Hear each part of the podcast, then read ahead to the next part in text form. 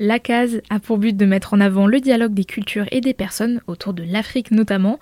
Je suis avec son président Eric Capot. Parlez-moi de votre association. Alors la CASE est un acronyme, hein. la CASE, l'Association culturelle des Africains de Célestat et, environ.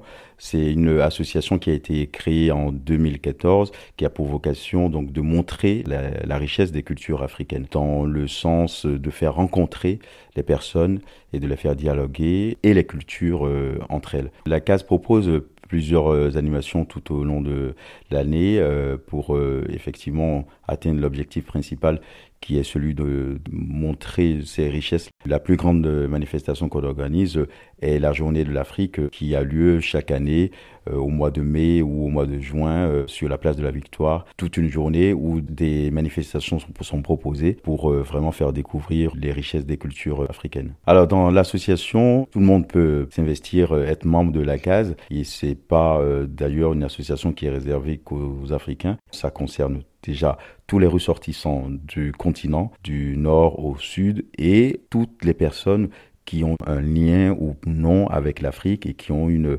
appétence euh, de l'Afrique et voilà, toutes les personnes qui ont envie de découvrir justement une association euh, culturelle africaine. Merci beaucoup Monsieur Capot. Pour plus d'informations sur la case, rendez-vous sur le site internet celesta.fr.